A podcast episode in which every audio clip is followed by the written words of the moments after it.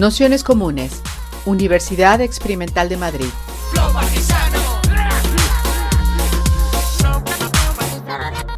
Toda la información en nuestro canal de Telegram Nociones Comunes o en nuestra web traficantes.net barra formación. Bienvenida a todos, a todas, a todos a, a, este curso organizado por Nociones Comunes, que sabéis es el espacio de autoformación de traficantes de sueños, que es eh, bueno, pues un colectivo político que tiene librería, editorial, distribuidora. Bueno, fundamentalmente estamos vinculados al mundo del libro, pero también desde hace 11 años, eh, el colectivo tiene 26, eh, desde hace 11 años pues nos dedicamos también a, bueno, pues a hacer cursos relacionados con aquellos ejes de temáticos, aquellos ejes de, de discusión que, que, de algún modo bueno, pues acompañan nuestras líneas editoriales y también nuestras líneas de intervención política, porque al fin y al cabo, eh, como grupo, siempre hemos intentado y estamos involucrados en distintas luchas en la ciudad de Madrid y, y más, allá de, más allá de Madrid. Eh, como veis, para quienes habéis hecho cursos ya anteriormente con, con nosotras, eh, que normalmente los hacíamos en, en, el otro local que tenemos en Duque de Alba, nos hemos trasladado ya aquí a, a Peñuelas, Ateneo La Maliciosa, que es un proyecto que hemos impulsado junto a, Ecologistas en Acción, tanto Ecologistas en Acción a nivel confederal como Ecologistas en Acción de, de Madrid, y bueno, pues con la intención de que tengamos aquí un, un espacio que es este, hola, el, el Ateneo La Maliciosa, que, que, bueno, pues tiene como objetivo eh, generar un espacio de discusión política, de, intervención, de conspiración, si se puede, y ojalá que muchas de las luchas venideras pues, puedan encontrar aquí un lugar de encuentro y también un lugar desde donde eh, impulsarse y desde donde, desde donde trabajar. Eh, en ese sentido, bueno, pues eh, este espacio sabéis que ahora está así como muy, muy nuevo, tiene poca pinta de centro social, pero bueno, que está abierto a, que, a cualquier iniciativa o propuesta que queráis eh, proponer y que queráis traer aquí, presentaciones, actividades, reuniones, todo tipo de, de, cosas que se os ocurran para hacer el mal en esta ciudad que, que es bastante necesario últimamente. Eh, a nivel así técnico del curso, eh, imagino que a todo el mundo le habrán estado llegando los mails. Estamos por ahora usando el mail y a partir de mañana empezaremos a usar también el canal de Telegram, que bueno, para quien quiera darse de alta nos puede escribir al, al teléfono que aparece abajo en los mensajes o, bueno, mandando un correo electrónico le podemos dar de alta o directamente en, la propia hoja de bienvenida en el PDF venía el, el enlace, lo que pasa es que a veces bueno, no es tan sencillo el, el darse de alta porque no, bueno, hay, gente que escribe porque no lo consigue o lo que sea. Eh, tenéis tanto el correo electrónico como el teléfono para escribirnos y, y resolver las dudas que, que consideréis. Y, y, bueno, pues un poco la, la, idea del, la idea principal del curso es, eh, como decía al principio, lanzarnos a pensar que leches es esto de las utopías en un momento tan distópico como el que, como el que vivimos. Y sobre todo en un momento que, que yo creo que es eh, complicado cuando hay también cierta imagen distorsionada de lo que es una utopía entendida muchas veces como una eh, fuga en solitario, una solución de escapismo de los problemas que tenemos enfrente.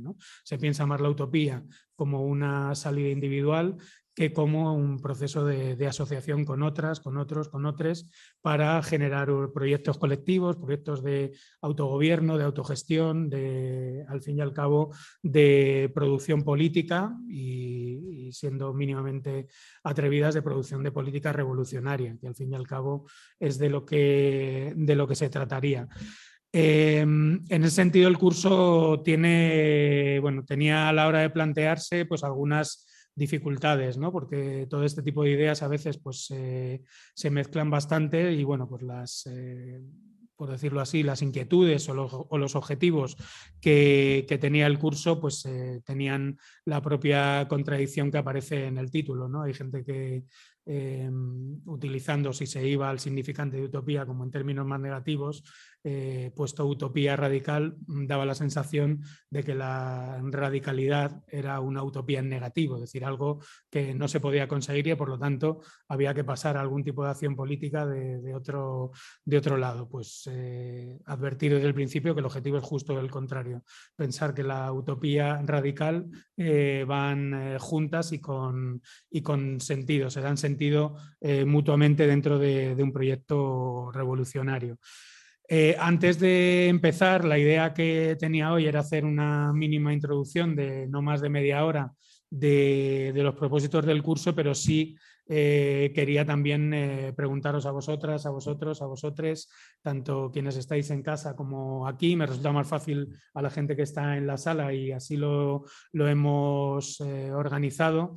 Eh, bueno, preguntarnos a todo el mundo porque nos tiraríamos aquí una hora y media solo de, presentaciones, pero sí en algunos asientos hemos dejado alguna hojita de estas y, bueno, pues sí tenía la intención de quien le apetezca, no es, no es obligatorio en ningún, en ningún caso, no sé si las levantáis. Estoy enseñando esta hojita que hemos dejado en las sillas a algunas de las personas que, han venido. Eh, nada, comentar en, en, un minuto comentar en un minuto eh, el por qué os habéis apuntado al curso y, y bueno, si tenéis alguna utopía revolucionaria que, desvelar y el camino de por donde tenemos que, tirar, pues eh, sería fantástico y lo apuntamos para, próximos meses. Así que nada, pues bueno, quien, quien se anime, ¿eh? que, no es, que no es obligatorio, que ya sé que a veces hablar en, público pues tiene su, tiene su aquel y tampoco queremos forzar a nadie, así que no sé quién se anima. La pregunta, la pregunta fácil es la primera, ¿por qué te has apuntado? Luego ya sí. Mm, pues, no estoy segura, em, creo que tiene que ver con conectar con la esperanza, con otras voces, con otras personas haciendo.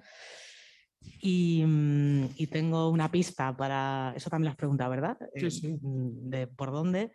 Y yo eh, con otras personas estoy como embarcada en un proyecto que tiene que ver con cambiar la respuesta que damos a la locura con la, el aprendizaje de que cambiando eso eh, lo cambiaríamos todo. Y entonces esta es mi, mi, mi pista. Ya barra libre, ¿eh? no, no, hace falta seguir orden ni, ni, es obligatorio, así que nada, adelante. Nada, nada, yo, eh, o sea, tenía así, viendo, viendo los contenidos del curso, me llamaba mucho la atención que últimamente estaba leyendo muchas cosas sobre el cansancio, sobre el malestar, el malestar como herramienta política, la insurrección, y, y me apetecía compartir esos malestares, hacerlo político y crear insurrecciones y mm, estoy trabajando en temas de empleo y estoy generando ahí como ideas del empleo, empleo Entonces quiero generar la insurrección en el empleo y hacerlo queer. Sí, alguien más, espera que me levanto yo porque... Es verdad que siendo el primer día, ¿no? Lo de levantarse y significarse, no sé quién, si nadie más quiere, no hay ningún problema tampoco.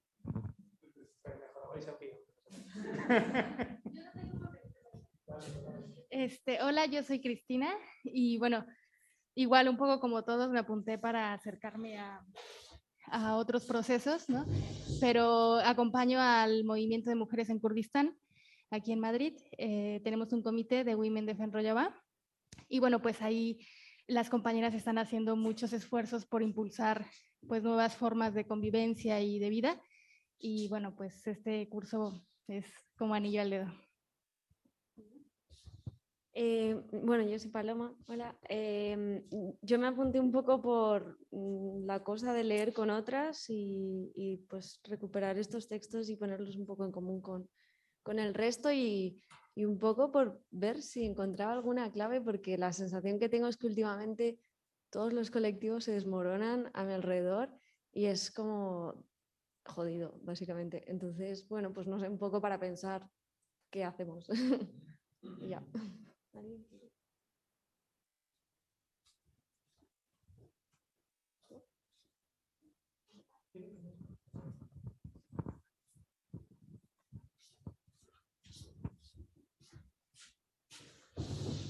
No sé si alguien de, de, quienes estáis por casa queréis comentar alguna alguna cosa o bueno, presentaros o decir estas razones por las que os habéis apuntado.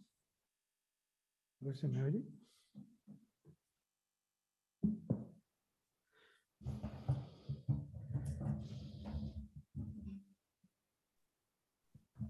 Ah, vale. Venga, pues Úrsula, dale. Buenas. Bueno, saludos a todos y en especial a Cristina que acaba de hablar, que hace mucho que no la veo y acaba de dar. Eh, nada, yo estoy, eh, bueno, ahora mismo entiendo un poco mi trabajo ligado un poco a la utopía, tal como yo lo veo, porque, bueno, trabajo en una organización internacional de temas de medio ambiente y trabajamos para conseguir que el ecocidio sea reconocido como el quinto crimen contra la paz en la Corte Penal Internacional, como una pequeña utopía, digamos. Entonces, bueno, yo lo veo así.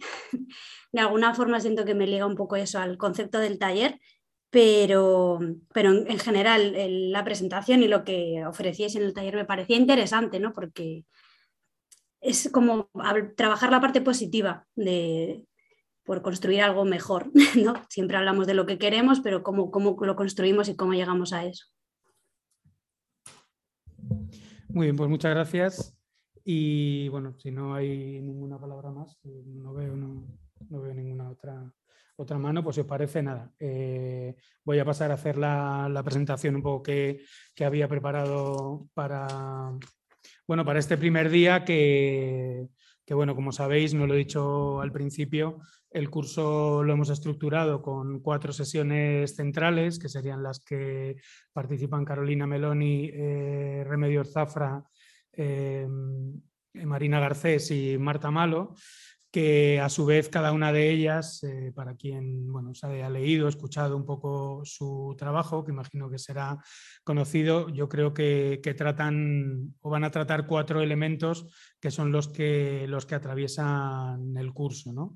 En el caso de, Carolina Meloni, yo creo que ya ha estado trabajando esa idea de revolución y de utopía en, eh, estos tiempos un poco tan, eh, tan confusos, de ahí las preguntas con las que ahora eh, partiremos. En el caso de Remedios Zafra ha hecho un trabajo bastante interesante sobre la, cómo se componen, se construyen las fragilidades en, momentos de, máxima precariedad en el ámbito laboral, con ciertos temas o focos de interés, pero al fin y al cabo esa es la gran pregunta que atraviesa su, último libro, Frágiles.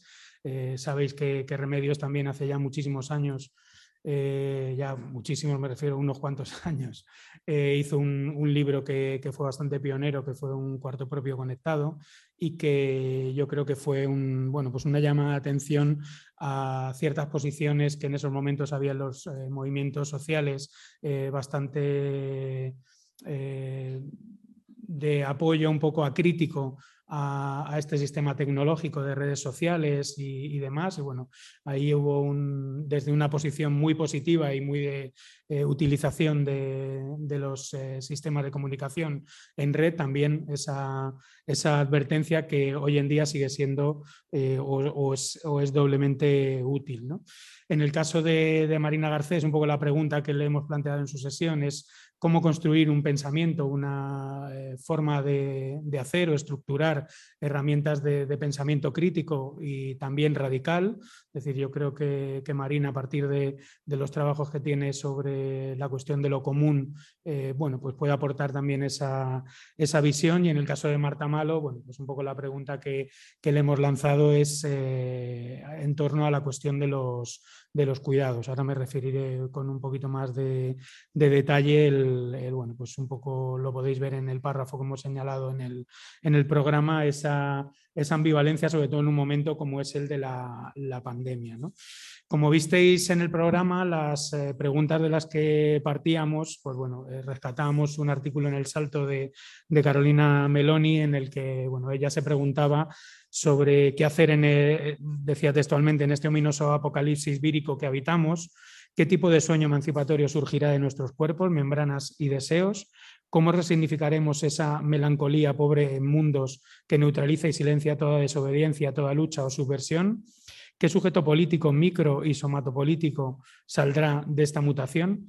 Eh, me parecía interesante de estas preguntas sobre todo esa idea de eh, la melancolía pobre en mundos, ¿no? Es decir, que eh, como señalaba la, compañera, parece muchas veces que los, que los horizontes se han quebrado, ¿no? Es decir, que no solo se han quebrado o se quebraron ya hace tiempo los horizontes revolucionarios de los movimientos obreros clásicos, que en cierta medida también estaba bien que muchos de ellos, por estar adscritos a, la subjetividad obrera, eh, blanca, varonil, en el caso, en el caso europeo, en, otros contextos sería, eh, sería, muy, sería muy distinto, eh, dieron paso a nuevas utopías revolucionarias, que son las que siempre han intentado arraigar en, en aquellos primeros años 70 o en los años de los mayos del 68 y que son de alguna manera las que nos acompañaban hasta, hasta día de hoy. ¿no? Pero precisamente eh, los contextos cada vez más eh, distópicos, eh, muchos de ellos anunciados en esas luchas de, los, de los 68, pues hacen que, los horizontes generales de, lucha, pues algunas veces se vean trastocados. ¿no?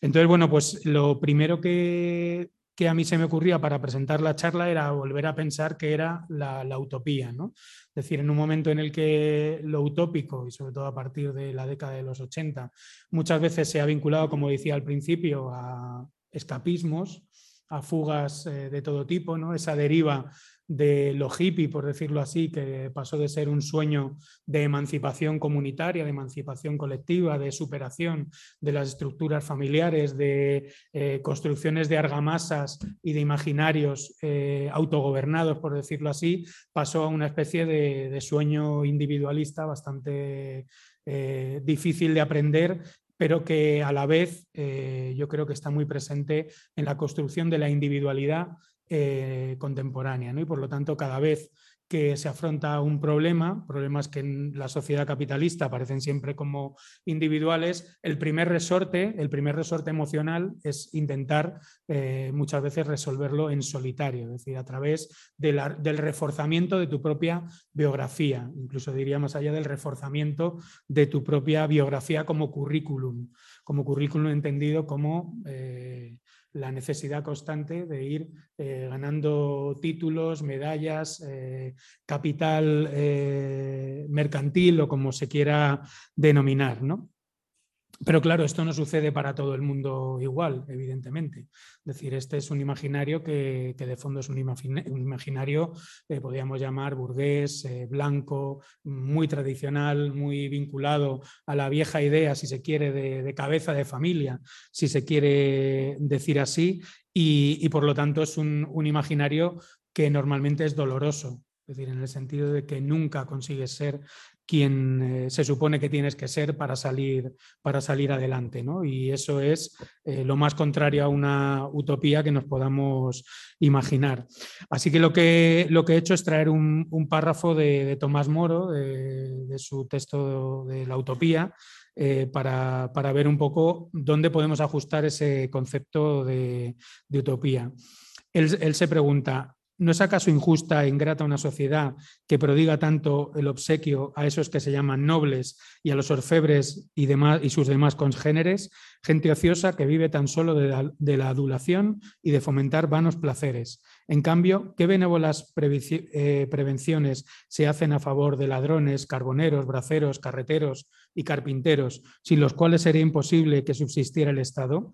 Porque una vez que han consumido su edad viril en el trabajo, se les paga desgraciadamente con la más mísera de las muertes. Eh, incluso viendo este texto que, se queda bastante antiguo en muchos aspectos, se ve que la utopía de Tomás Moro eh, lleva dentro algo que podríamos denominar como lucha de clases.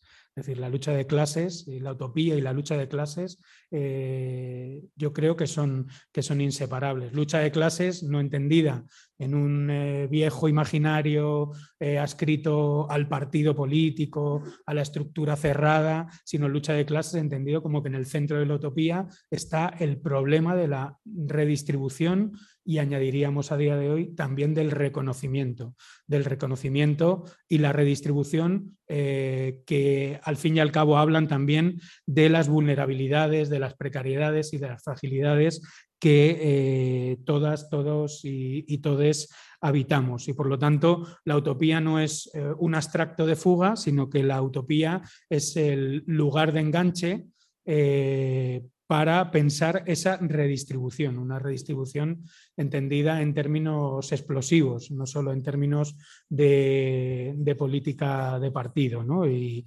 de, estructuras, y de estructuras eh, concretas. ¿no? Al fin y al cabo, eh, la utopía tiene que ver con la construcción de justicia en, términos eh, muy amplios. ¿no? En ese sentido, yo creo que es importante señalarlo porque a día de hoy eh, yo creo que dentro del imaginario distópico empiezan a, surgir eh, demasiadas tendencias, eh, por decirlo así, humanitaristas, en el sentido de, se ve muy bien en las cuestiones medioambientales, de luchas ecologistas, donde parece que es la humanidad al completo la que causa un mismo daño a una naturaleza eh, al completo, ¿no? es decir, sin tener en consideración eh, cuáles son las jerarquías de quién está dañando realmente, en qué parte del planeta viven, en qué parte de las ciudades viven, qué tipo de consumos tienen, qué jerarquías de clase, eh, también qué cuestiones de género, qué cuestiones de posición social, de diversidad de todo tipo tienen las personas que contaminan o eh, contaminan más, contaminan menos, destruyen más, destruyen menos. Es decir, no es una cuestión de la humanidad y no es una cuestión de, civismo. ¿no? Yo creo que eso, si cogemos ejemplos muy, muy tontos, ¿no? los dos informes que eh, el año pasado y hace dos años hicieron Greenpeace y Ecologistas Nación sobre el modelo empresarial de Coembes, de la, del reciclaje de que todos los lo tenemos en la cabeza porque es un infierno diario las horas que le dedicamos y que le regalamos a Ecoembes para separar el amarillo, el verde, discusiones en casa, no tires lo de los yogures ahí, que no va ahí, tal, todo eso es tiempo de trabajo regalado a Ecoembes para que luego la mayoría de esa basura eh, no se recicle y acabe eh, tirada en vertederos y solo se extraiga eh, aquel plástico que tiene más valor, el vidrio que sí que se recicla y al fin y al cabo eh, ese trabajo que funciona por esa culpabilización eh, que tenemos todos, todas y todos dentro. ¿no? Entonces, bueno, hay un ajuste eh, utópico con, con Ecoembes y sus repartos de dividendos también nos vendría, nos vendría bien, ¿no? Y sin quitar que hay que, por supuesto, reciclar, reutilizar y, todas, y todas estas cosas. ¿no? Por lo tanto, eh, el segundo elemento que yo quería eh, proponeros para pensar hoy es la idea de que la utopía se piensa siempre dentro de una crisis. Es decir, la utopía no es un, jardín muy bonito que está en los cielos y demás, sino que la, utopía es la capacidad de, romper dentro de una crisis y generar imaginarios de, políticas posibles, de vidas posibles, de otras vidas posibles dentro de la materialidad del presente, de la materialidad de la crisis del presente. Y ahí por eso citábamos en los textos la cuestión de, de la pandemia, porque desde nuestro punto de vista, eh, la pandemia ha significado una aceleración de todo lo bueno y lo malo de, estas crisis. ¿no? decir, y, por eso la pandemia también ha sido un momento pues, muy vinculado a los ansiolíticos, al orfidal, a los antidepresivos, a, la necesidad de o bajarte o chutarte el ánimo, a la necesidad de enfrentar de una manera acelerada el, el presente. Y ahí rescato una, frase que decía Marina Garcés en una de sus, de sus charlas que ella, que ella, decía, sí, efectivamente, la pandemia ha sido una crisis y ha sido una aceleración de la crisis, pero hay muchas crisis antes de la pandemia y habrá muchas crisis después de, después de la pandemia. Sobre todo porque eh, desde los ámbitos de, gobierno, eh, la pandemia yo creo también se, se ha utilizado con bastante astucia como un momento de eso de todos juntos, ¿no? Y expresado así en masculino, todos juntos, ¿no? como la unidad del pueblo, la ciudadanía que se junta, somos todos eh, parte de una misma realidad. Y, luego la verdad es que, por ejemplo, en el confinamiento no, no éramos todos lo mismo, ¿no? Es decir, yo eso que tengo que reconocer que durante el confinamiento, ¿no? Realmente hubo un primer momento como de, de aturdimiento, ¿no? Donde te parece bien, ¿no? Bueno, pues si el mundo se va a hundir y los científicos dicen no sé qué y no de repente empiezas a poner tu vida en manos de científicos, de técnicos, del presidente del gobierno que te dice lo que tienes que hacer, eso para un anarquista es algo bastante heavy metal, que, que cumplas las órdenes del presidente del gobierno y de un señor que sale ahí en la tele que que de repente podía ser presidente de, España, ¿no? El hombre, ya no me acuerdo ni de su nombre, el que nos daba el parte de todos los días de la, de la, pandemia, ¿no? Nuestra vida depositada en ese señor que salía en la televisión y que nos decía que todos por igual teníamos que hacer la, el, famoso, el famoso confinamiento, ¿no? Y, bueno, pues decía, bueno, pues el punto de sensatez que tiene eso, ¿no? Yo la primera vez que me he intentado hacer memoria para la charla, la primera vez un poco que me planteé así un poco decir, hostia, a ver qué, qué está pasando aquí, eh, fue con, con, dos cosas. La primera, cuando en el, en el, colegio nuestro, yo vivo en Vallecas, en, en Palomeras, empezamos a organizar las cestas de, de, solidaridad con las familias que, bueno, pues tema de ERES y demás, y la organización también de los deberes, el reparto por WhatsApp, bueno, pues que a todo el mundo le llegase los deberes, otra gran contradicción para un ácrata. Eh, pero bueno, así es la, así es la vida. Y otro, y otro punto fue eh, una foto que pasó por un grupo de WhatsApp donde un antiguo amigo del colegio nos enseñaba una paella que estaba haciendo en su jardín. Eh, entonces, claro, decía, bueno, el señor este de los pelos blancos de la tele nos dice que somos todos iguales, pero claro, no es lo mismo una familia de cinco miembros o una unidad de convivencia de cinco miembros en un piso de 60 metros que este quedan ganas de ir a matarle, que está haciéndose una paella en un jardín de 60 metros cuadrados. ¿no? Es decir, ante la pandemia no todo el mundo era igual. La crisis que, abre la, pandemia, la aceleración de la crisis, eh, fue mucho más acelerada, mucho más problemática, eh, cuanto menos llegaba la, riqueza o menos llegaban eh, pues los derechos a quien estaba sufriendo esa, esa pandemia. ¿no?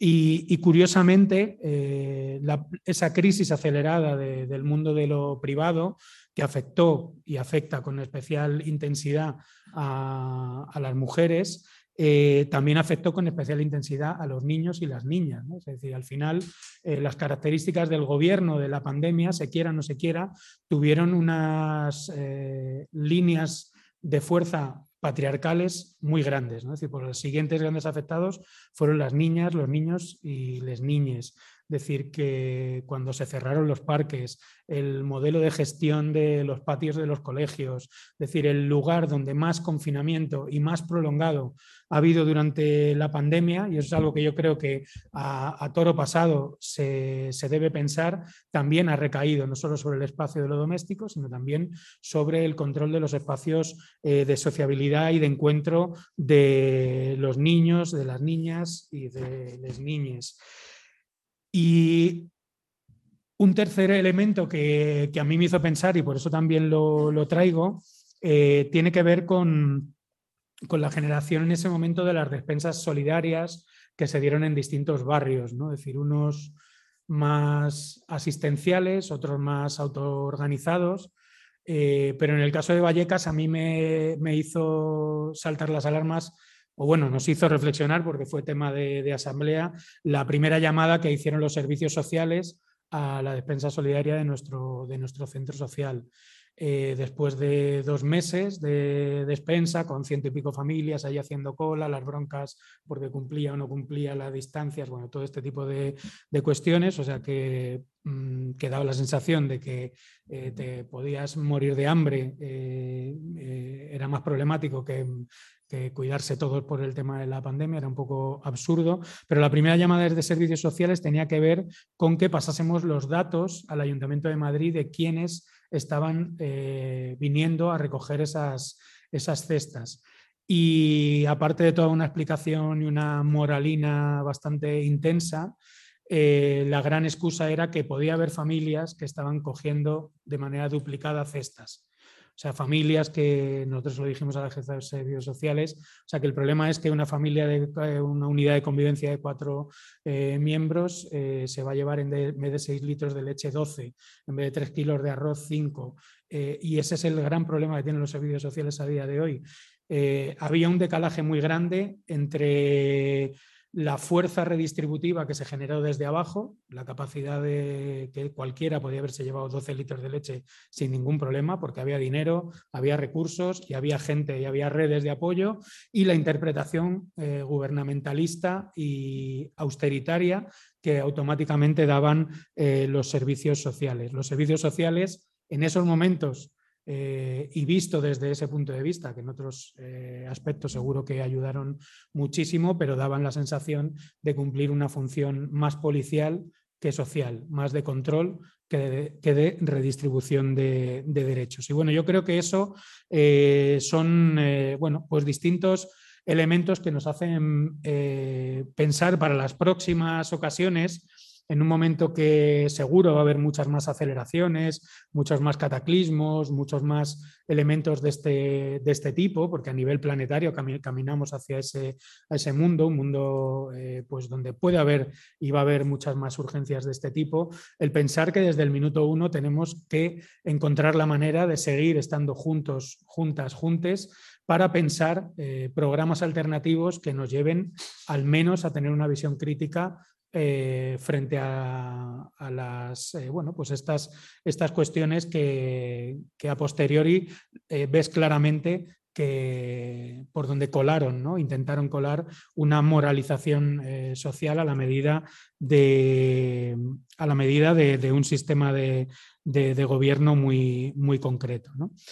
Eh, decía Marta Malo, por tanto, y, todo esto tiene que ver con el sistema de cuidados que, se vivió en la pandemia y que yo creo que tiene eh, mucho de, positivo, ¿no? es decir, la defensa de la sanidad pública, la defensa de, eh, de las redes de solidaridad, de contacto y de organización vecinal. Yo creo que ahí eh, el, concepto tradicional de apoyo mutuo ganó mucho, mucho sentido y sobre todo ganó sentido esa idea de que la, pandemia demostraba, como dice Marta Malo, que nuestra vida es frágil y que las decisiones que de cada una afectan a las demás hasta magnitudes insospechadas. Esto es el principio Mm, individualista, al fin y al cabo, que, gobierna o rige nuestras sociedades, se veía de alguna manera ahí eh, puesto en, cuestión.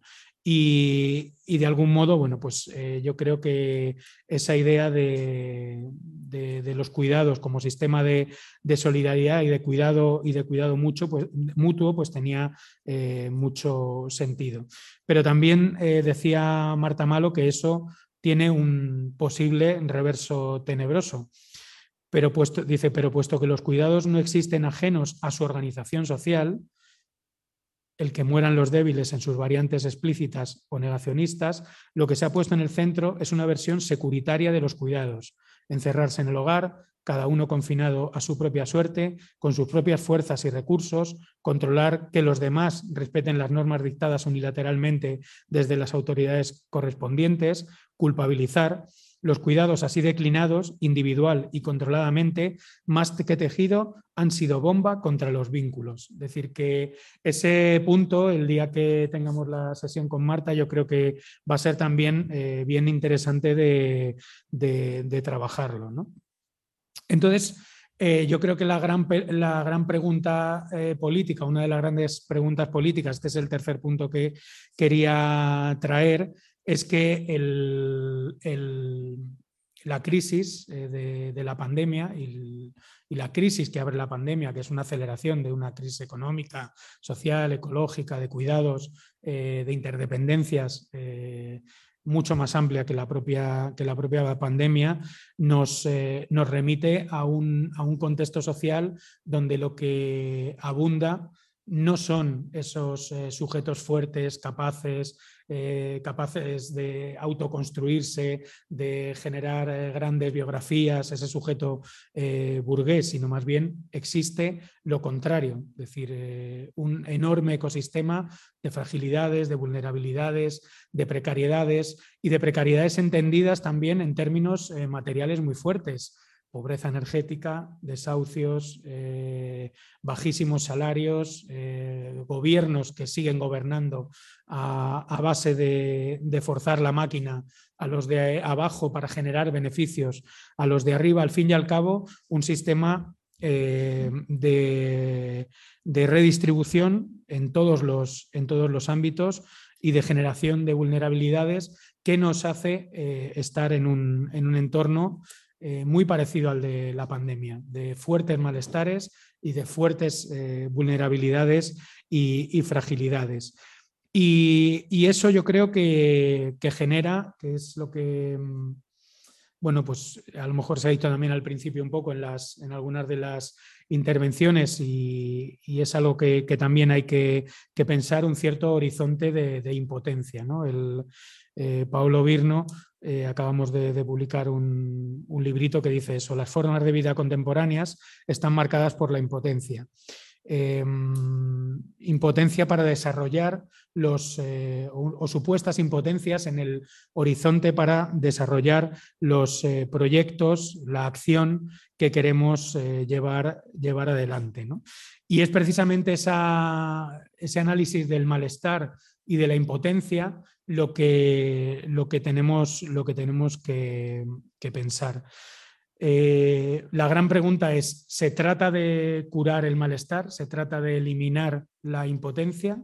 Es decir, es de ahí de donde sale la fuerza para construir eh, alternativas, para construir otras vidas, para construir en, en común o se trata más bien de lo contrario, de cuidar el malestar, de pensar el malestar, de politizar el malestar, de partir del malestar y de esa impotencia.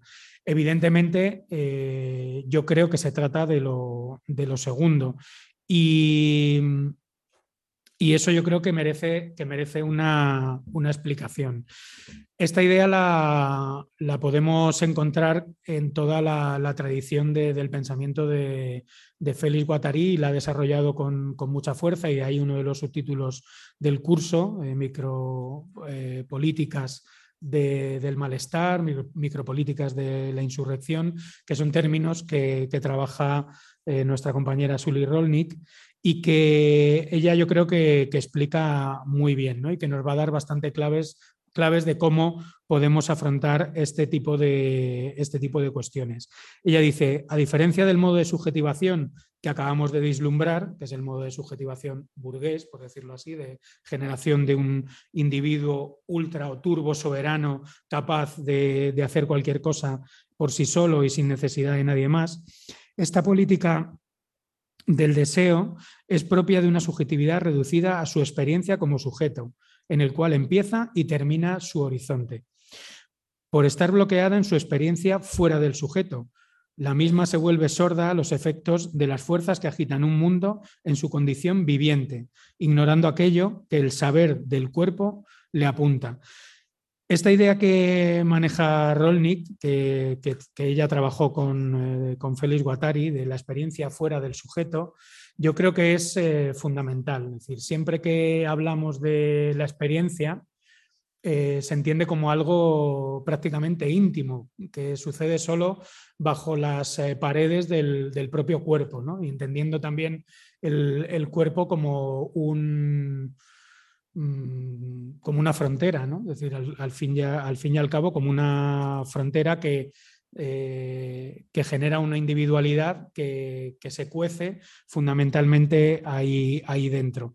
Pues eh, en el pensamiento de, de, Guattari, como también lo dice Rolnik, ella habla siempre de una segunda experiencia, que es la experiencia que se produce fuera del cuerpo. ¿no? Es una experiencia, hoy el concepto que más se está usando eh, sería, porque será lo que más puede que os suene, es esa idea de trans individual, ¿no? transindividual ese yo es nosotros, ese yo es nosotros.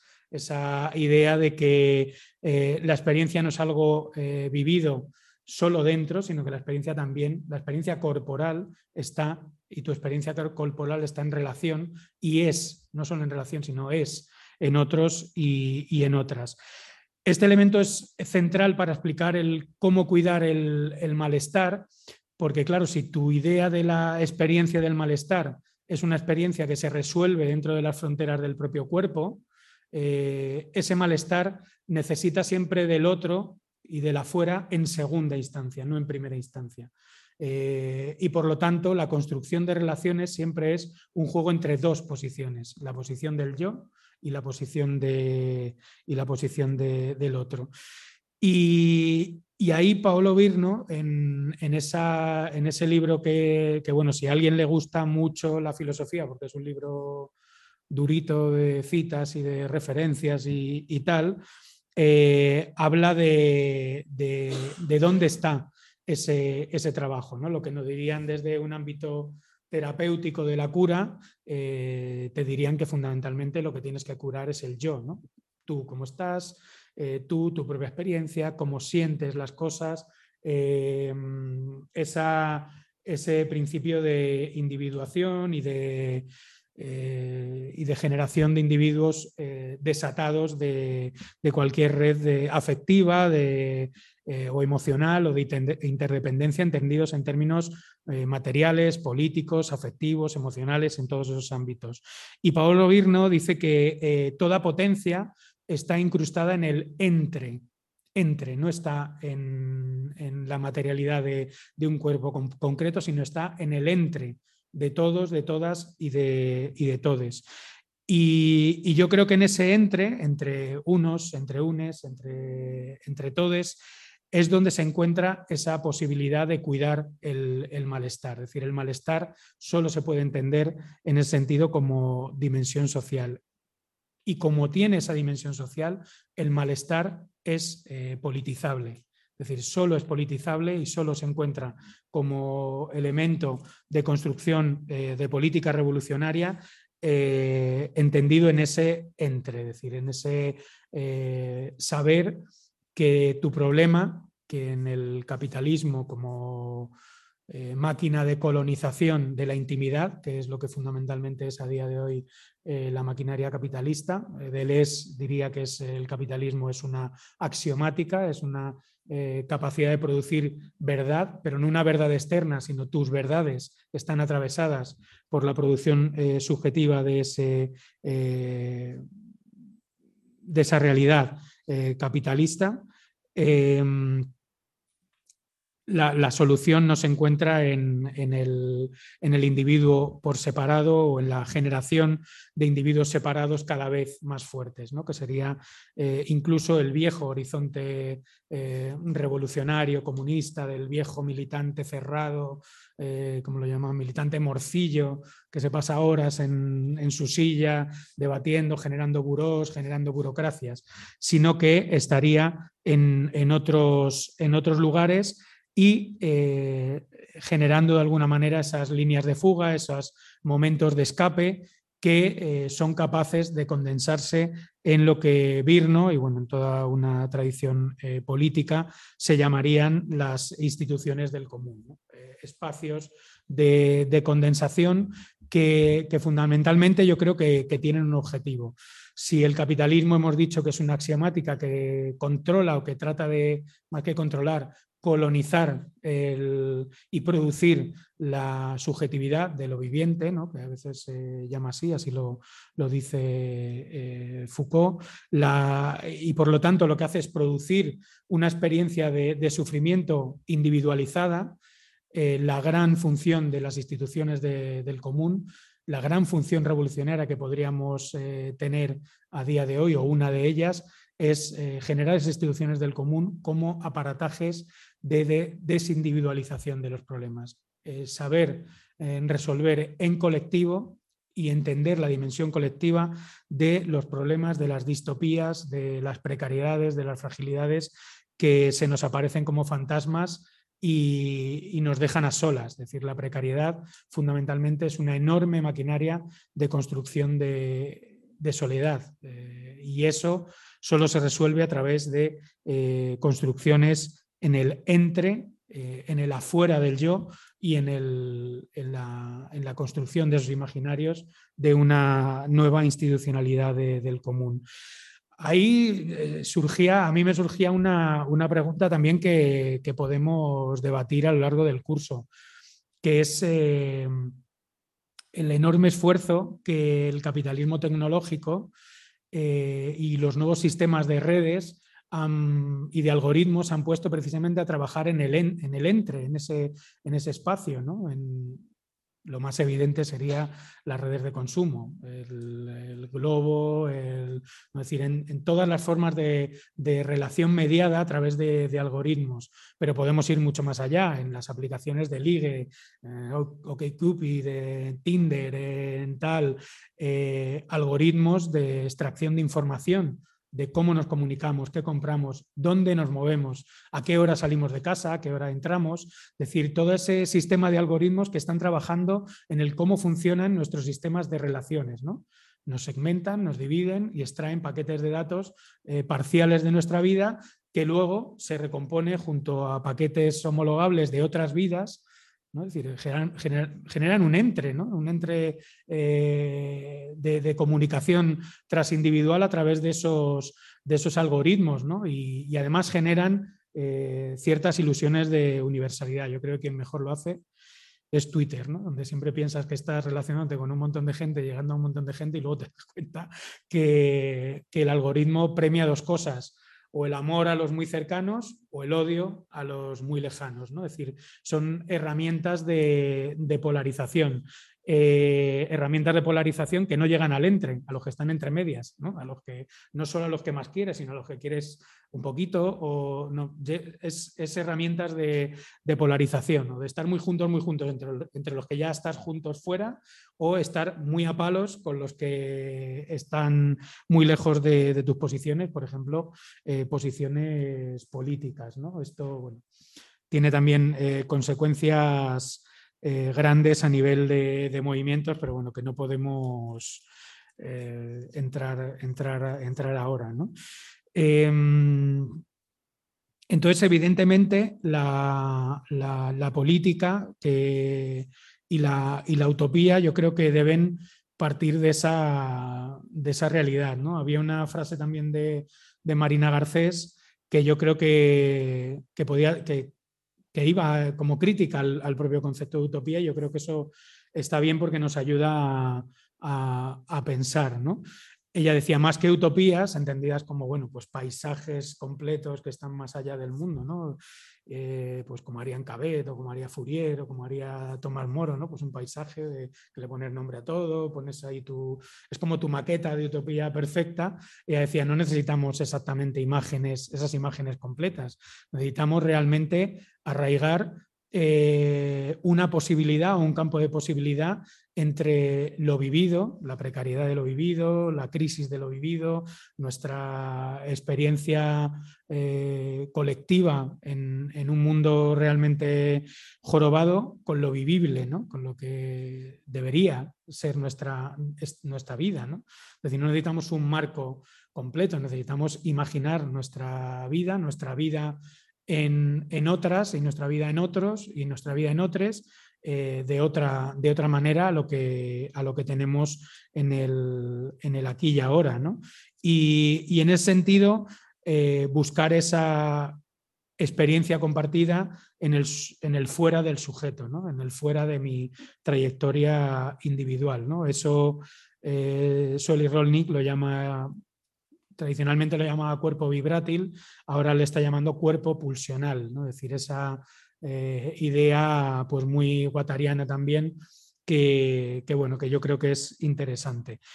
Eh, he citado a Guattari varias veces, pero bueno, no podemos entrar, tampoco soy yo un gran especialista, pero el año pasado sí hicimos un cursete que se llamaba Micropolíticas de la Insurrección, que es un intento de repaso de la obra de, de están todos los audios colgados y bueno, hay una sesión en vídeo que sí que la hemos puesto en, en el programa de, en la web de, este curso de Sueli Rolnik, pues un poco explicando este librito eh, Esferas de, la, de, la, insurrección, donde ella habla de ese inconsciente capitalístico, sería en la traducción capitalístico, eh, racial, patriarcal, que, ella está, está, trabajando, está trabajando ahora. Entonces, bueno, pues eh, decir que desde mi punto de vista, eh, pensar la, utopía, lo que os quería proponer es que la utopía es reconocimiento, redistribución, es lucha de clases, es eh, pensar en la crisis a partir de las precariedades, de la vulnerabilidad, y es pensarlo eh, desde el cuidado del malestar y del cuidado del malestar en otros y con otros.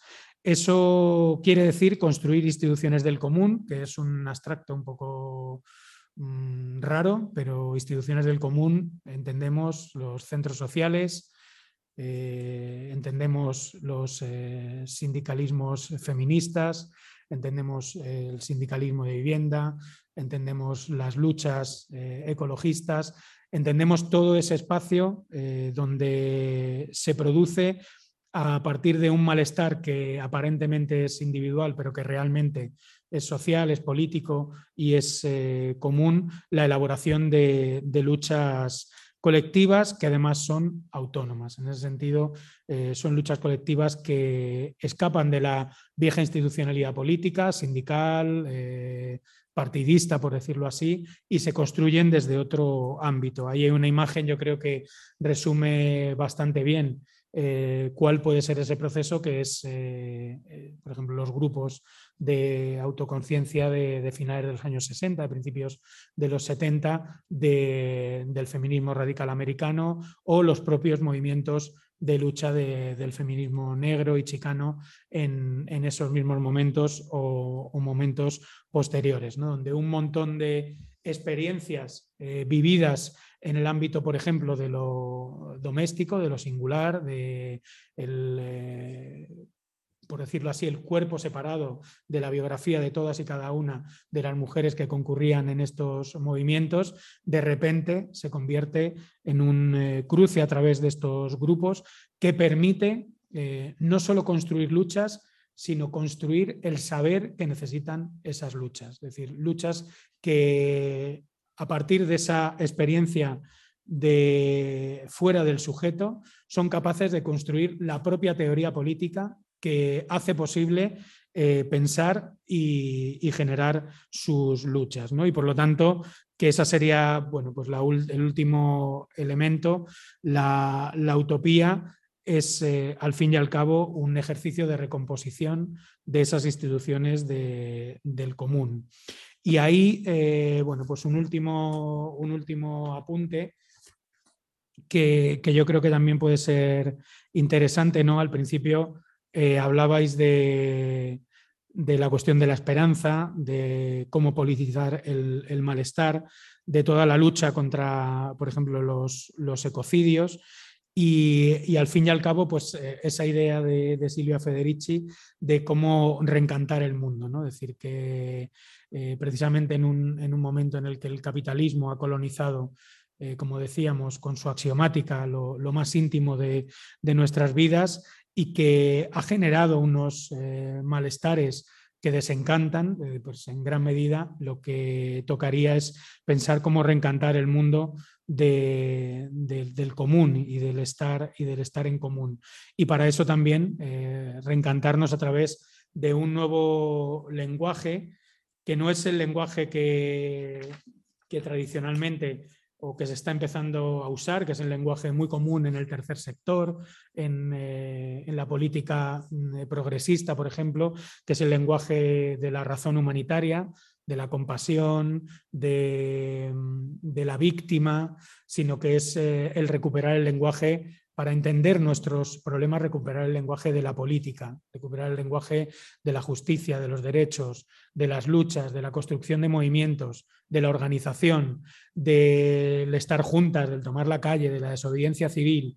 Es decir, recuperar el lenguaje de la política para eh, pensarnos eh, incluso en lo más, eh, en lo más, en lo más íntimo, porque si no, eh, estamos eh, como atrapados en ese gobierno de lo, humanitario, de lo caritativo, de lo bondadoso, de lo buenista, que diría la, derecha, que sigue dejando muy separada eh, la relación entre el, yo y, y lesotres y desde luego no piensa en absoluto el entre. Y, la política, eh, desde ese punto de vista, yo creo que está en el entre, en el entre, en el entre todes. Y, y, nada más, pues esa es un poco repaso de, pues un poco de las ideas por las que lanzamos el, curso. Mm, vamos a tener muchísimo tiempo para hablar con, Carolina, con Marta, con, con Remedios. Y, bueno, pues a lo largo de los siguientes días lo podemos ir viendo. Así que nada, si queréis cualquier pregunta, comentario, abrimos, abrimos el debate. Así que nada, muchas gracias y empezamos.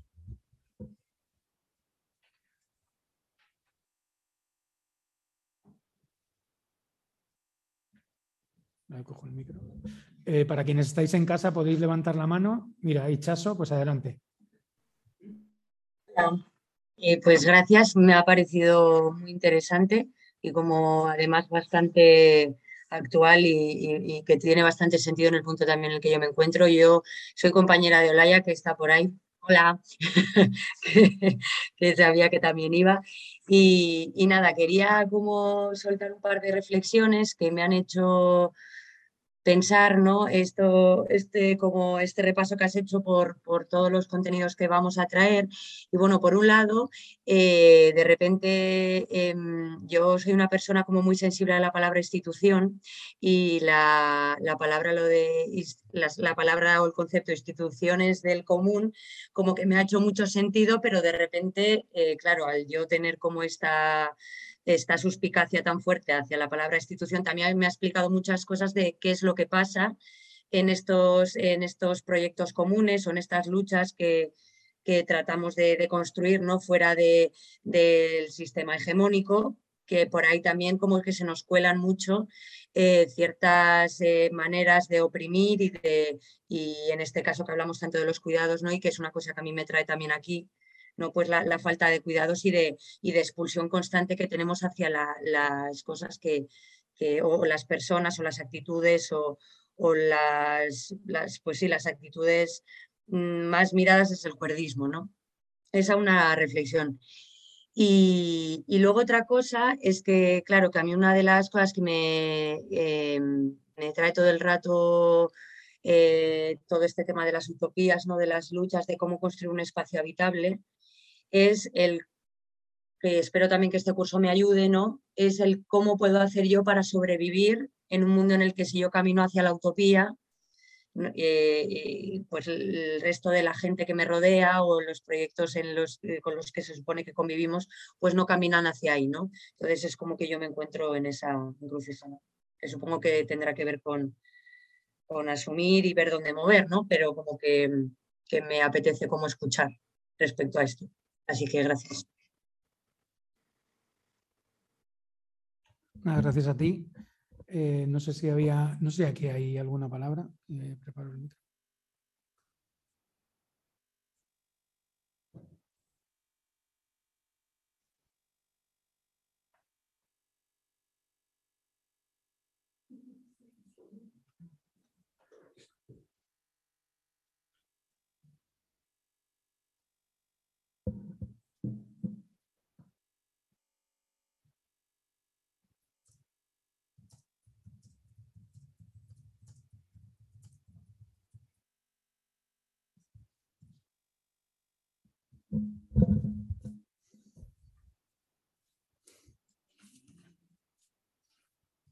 No sé si es que estáis de acuerdo o, simplemente va a ser el primer día así más.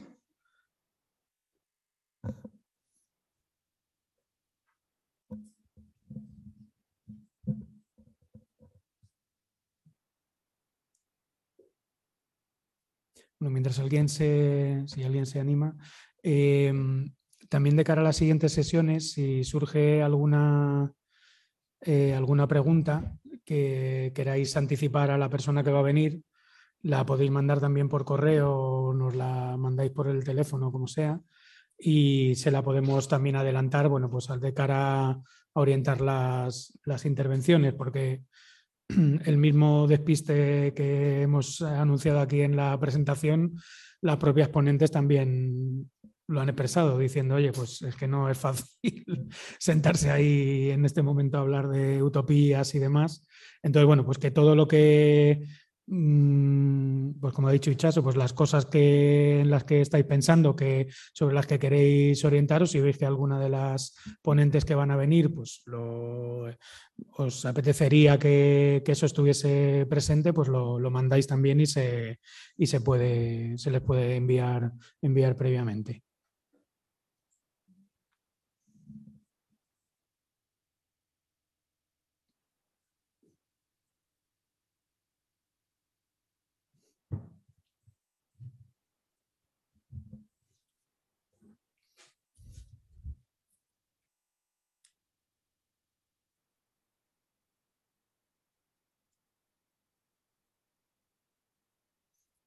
He puesto a la gente de casa que también se puede preguntar por el chat, porque lo... Mira, espera que te llevo el micro.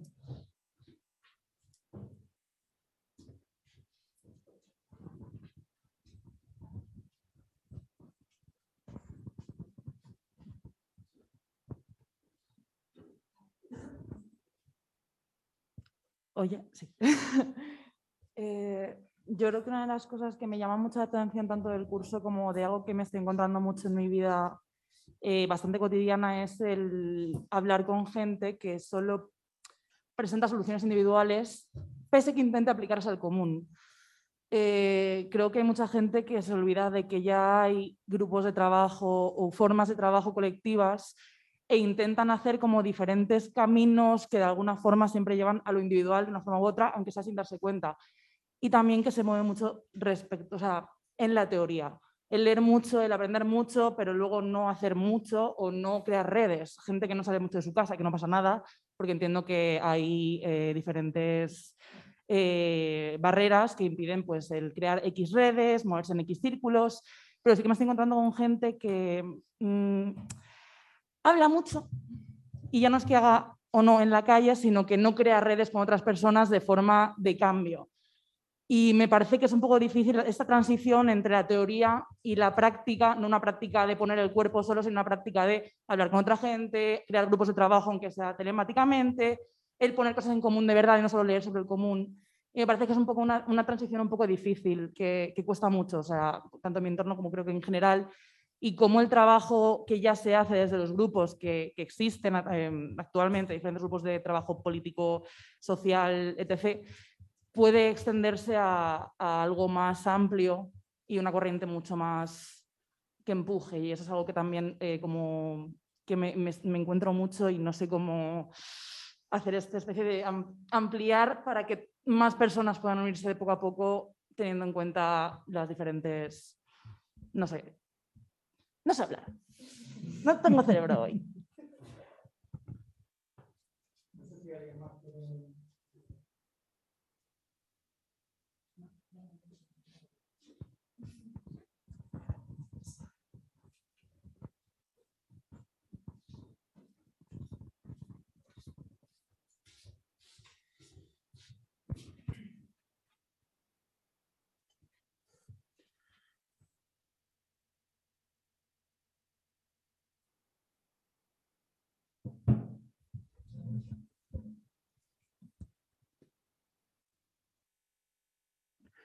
Yo la verdad tampoco lo sé, no sé si alguien tiene alguna idea. Es decir, lo que yo creo que lo que sí que hay que reconocer es que la tendencia general es, o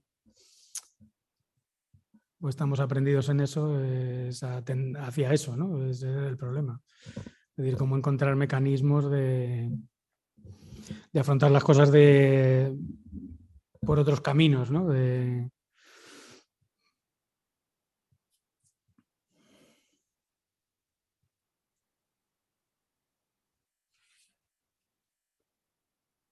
Hola. Sí, sí, adelante. Ah, vale, digo, es que Pablo no sé si va a ver mi manita ahora que... Eh, yo creo que eh, me ha venido también un poco respecto a lo que decía la última persona, eh, y como esa imposibilidad también de abrir, de que haya más facilidad ¿no? de, de, poder hacer algo en común realmente también creo. O yo últimamente lo siento así que pasa por, por sentirnos válidos como en ciertas luchas también para poder participar en. Y, y bueno, y ahí creo que el malestar como que, o los diferentes malestares, eh, o quizá hablándolo desde mi perspectiva, me, me imposibilita, ¿no? Como, como ese, ese, pasar a formar parte de y, y, no sentirme válida a muchos, a muchos extractos, ¿no? Y a veces incluso el, poder eh, participar a un nivel como físico o, o psico, como... Em, entonces, no sé, creo que... Y, bueno, también lo del lenguaje, ¿no? O sea, que nos pongamos a pensar, o, esta persona que está diciendo esto de, de, de también como la, la teorización, eh, que a mí a veces me cierra, como que son, como a veces son como barreras, aunque igual como que siento, y justamente más ahora también siento que, me apetecía mucho asistir porque era como, bueno, darte un tiempo eh, de calidad para pensar eh, como todo lo que se viene. Eh, eso, ¿no? o sea, como que eso era algo que me apetecía mucho y a la vez a veces me limita los marcos teóricos en los que no me siento válida para moverme, aunque creo que es algo como a trabajar también a nivel colectivo, supongo. No sé si he dicho un poco ríe.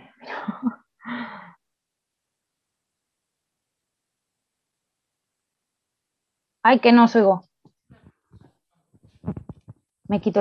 No, que, que, a ti la que acabas de hablar. Em, Sofía. Sofía, pues como que si pudieras explicar un poco más lo de válida, que ser o no válida, ¿sabes? Que me ha como interesado un montón. Pues adelante, Sofía. Hola, eh, sí, yo creo que em, pasa lo primero como por, por, eh, por un capacitismo súper internalizado. Eh, sí, sí, es como una autoconcepción del, que, que, parte, supongo, de una comparación eh, que no lleva, que, supongo que también hay como cosas entre medio como la culpa que hablaban antes o como, eh, sí, como una, percepción de, de una misma que no, que, se pone en esa posición eh, de, no, de, no, válida, que parte, vamos, yo algo que me interesaría también profundizar como eh, en lo que es el, o sea, el capacitismo que creo que a veces en esas listas eh, no, nos queda como por muy por debajo y, creo que, eh, que, para mí cada vez está como más, más, más, presente, pero sería, no sé si se contestar exactamente porque claro, como a un nivel personal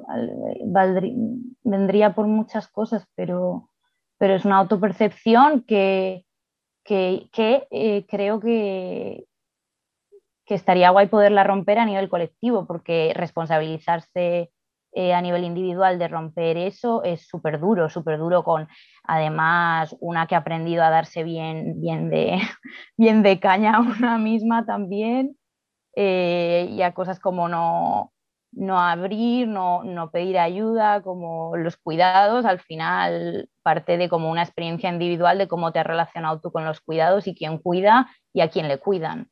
Y, y yo mm, precisamente como que creo que he tenido siempre una relación con los cuidados eh, muy de cuidar. Eh, eh, también como en ese sentido. Eh, en mi casa, por ejemplo, eh, por ejemplo, mi hermano es autista, entonces creo que hay veces que con todo este tema creo que hay como algo que atraviesa, que parte de, de, esa visión con la que yo he crecido de lo que es cuidar.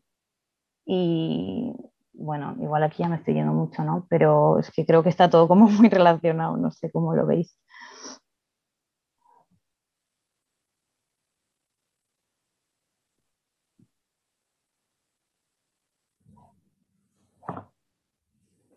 Pues gracias, Sofía. No sé alguna cuestión más.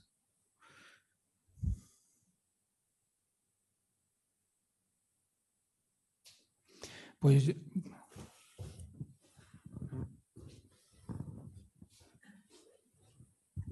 Hola.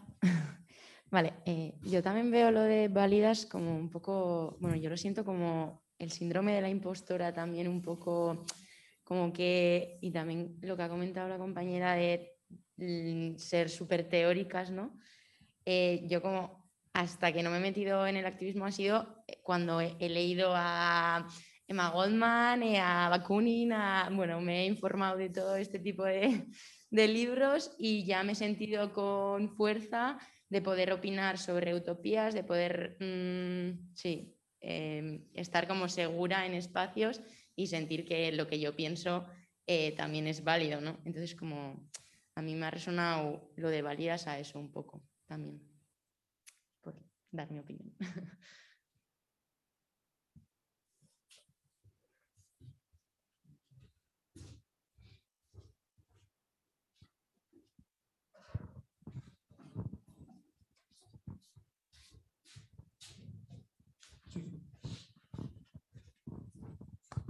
Eh, bueno, hola.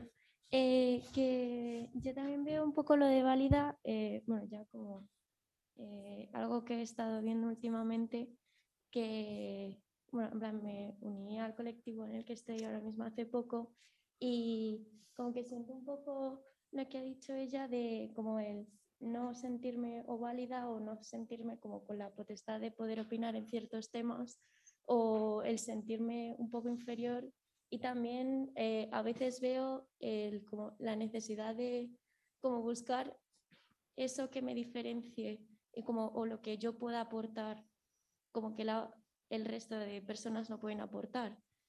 Y entonces como que nace un poco de eso de, como, de la individualización y de eh, la necesidad de el ser diferente y pues, eso, no como, bueno, eso, ya me he puesto muy nerviosa, ya no puedo hablar. Em, sí, en plan, como que también eh, creo que hay que poner el, foco también, en plan, parte de eh, romper lo de la valía dentro de los movimientos sociales, en que en el, como en el sentirse diferente y el necesitar ser diferente para poder tener un valor.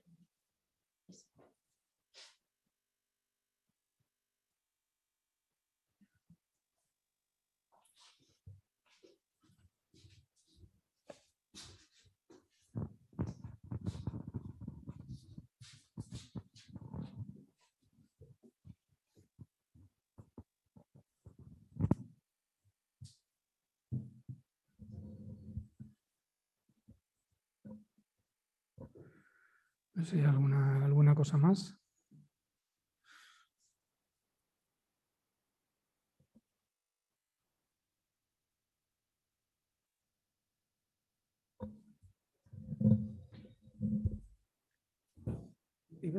Ah.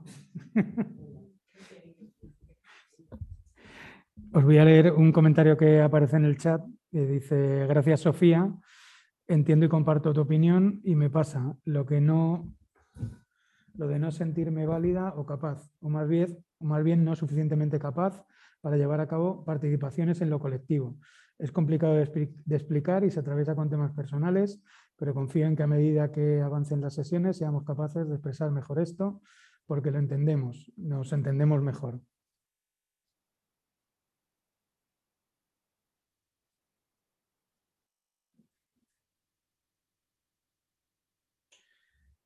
Dice Sebastián que, comparte esa y que se percibe una frontera entre el yo y, el exterior.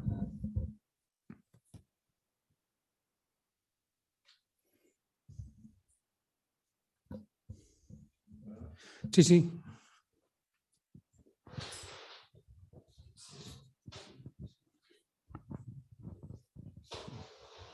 Pues mira, estaba buscando una frase que, que me ha hecho recuerdo por lo que decía la compañera, de Marina Garcés, que, va a estar con nosotros. Yo conocí hace poquito, ¿no? Realmente Y, y fue por esta frase que me llamó mucha atención que dice, lo colectivo no es solamente aquello que directamente hacemos con otros, sino la posibilidad de que lo que otros hacen y deciden sea expresión de un nosotros capaz de acoger nuestras ausencias.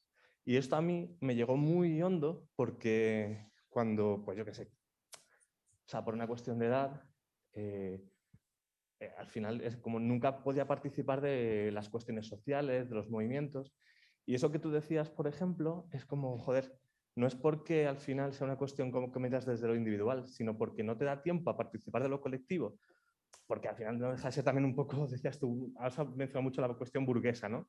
Yo, por ejemplo, por mi condición social y vital, no podía, ¿no? Entonces es como que te sientes aparte y para cuando puedes participar, claro, pues vas desde lo que tú has craneado, lo que tú has pensado y, no, acabas de no de sentirte parte, ¿no? Y eso es como, cuando leí esto de Marina fue como, hostia, claro, ¿no? Si consigues que eso colectivo realmente tú también estés ahí, es súper potente, ¿no?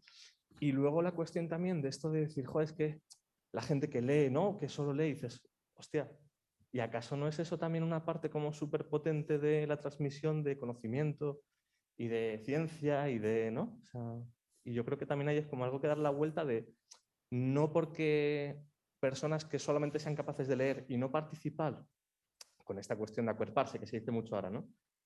que no sea como decir, bueno, no, a ver, no, no se ha entendido, es que tienes que estar ahí, tienes que sudarla. Y a lo mejor es su forma de sudarla, ¿no? Y yo creo que es una, bueno, me apetece compartir esta reflexión.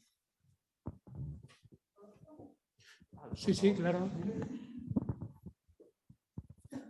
Eh, yo una de las cosas que me refería, que por eso he dicho lo de que entiendo que no todo el mundo puede participar por X, o sea, yo por ejemplo tampoco tengo tiempo, o sea, yo he estado a lo mejor unos dos años en movimientos sociales y ya no, porque no tengo tiempo ni mental, o sea, ni cerebro ni nada, o sea, no me da.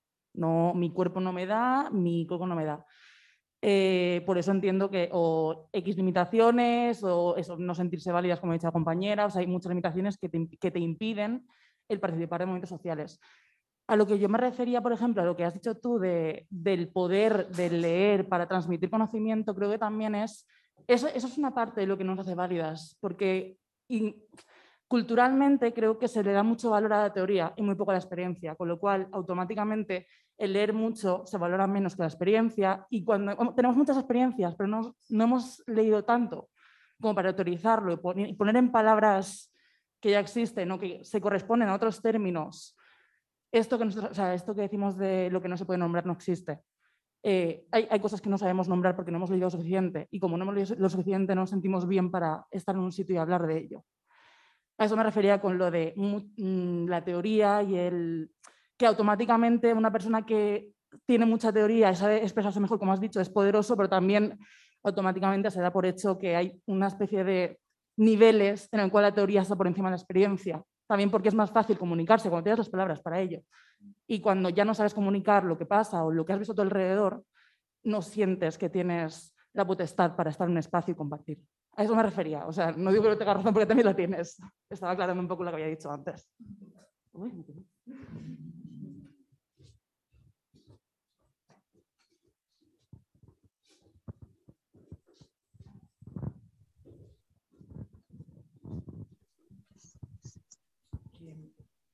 A mí hay una cosa que todavía me genera así como esperanza. No sé, yo vengo del cansancio, que es como el malestar así como que siento más y que comparto con mucha gente, que encuentro que mucha gente lo, siente también, ¿no? Y, claro que todo está muy bien montado para acabar devastada y arrastrada y decir, paro, ¿no? Bajo de este mundo. Pero siempre tengo como una esperanza. Eh, lo que estabais comentando, creo también que hay esperanza de que hay gente cada vez generando más cosas y me llena de alegría venir a este espacio después de 26 años y que se haya generado esto. Y esta gente que está aquí desde la experiencia genera literatura, genera teoría y genera reflexión. Y creo que también el sistema nos está moviendo a pensar que hay personas que están desconectadas de, ese poder teórico, de ese poder tal, y que está desconectada de la experiencia cuando tenemos la suerte, cada vez más lo siento así, de que construimos muchísimo escribiendo en un libro o hablando en un colectivo, pero escribiendo en un libro también. Y a mí me llena de, vamos, de orgullo y satisfacción venir a traficantes, conocer la trayectoria de traficantes y como referencia en que lo colectivo se sigue, se sigue haciendo como la forma de vida. ¿no? Eh, yo, vengo del colectivo del, del cooperativismo y entro y salgo y me muero por el camino. No puedo más, estoy cansada, entonces me salgo. No sé cómo poner en práctica las colectividades, por eso, o sea, ahora estoy obsesionada con el empleo porque llevo en práctica cooperativista desde el año 2003 y estoy agotada, no puedo.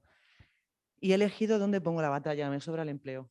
Sobrevivo gracias al paro actualmente hasta que se me acabe. Ya veremos cómo me recoge de nuevo la red, porque siempre te recoge la red.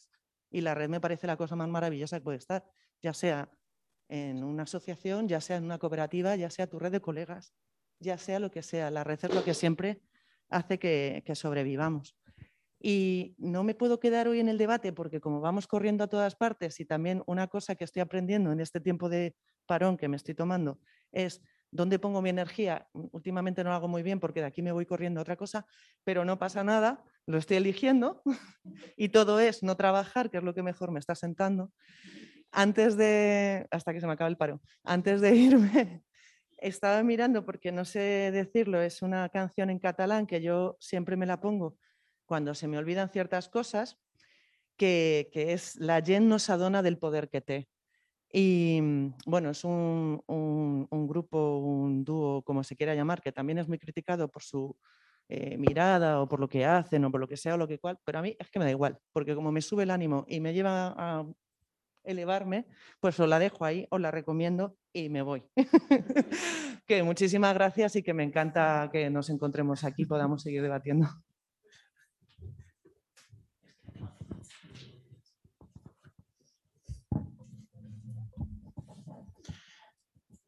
No sé si hay alguna cuestión, alguna cuestión más.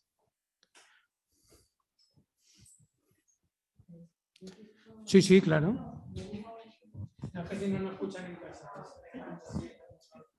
Bueno, yo solo eh, quería, antes de que te vayas, es que has traído una palabra que a mí me parece importantísima, la esperanza. O sea, yo creo que la esperanza nos va en este curso y fuera la esperanza activa, no lo que nos dice el sistema que es la esperanza, y la esperanza del común, no de lo individual, sino del común, bueno, nos abre puertas y nos va a abrir este curso y muchas más. Pero es que como lo has dicho, no quería dejar, porque me ha encantado. No, no, no, no, no. La, sí, la, la esperanza que construye, no la que te queda quieta, ¿no? pero bueno, esto será otro debate. Seguro. Mandaremos, la, la han colgado en el chat. Nada a ti.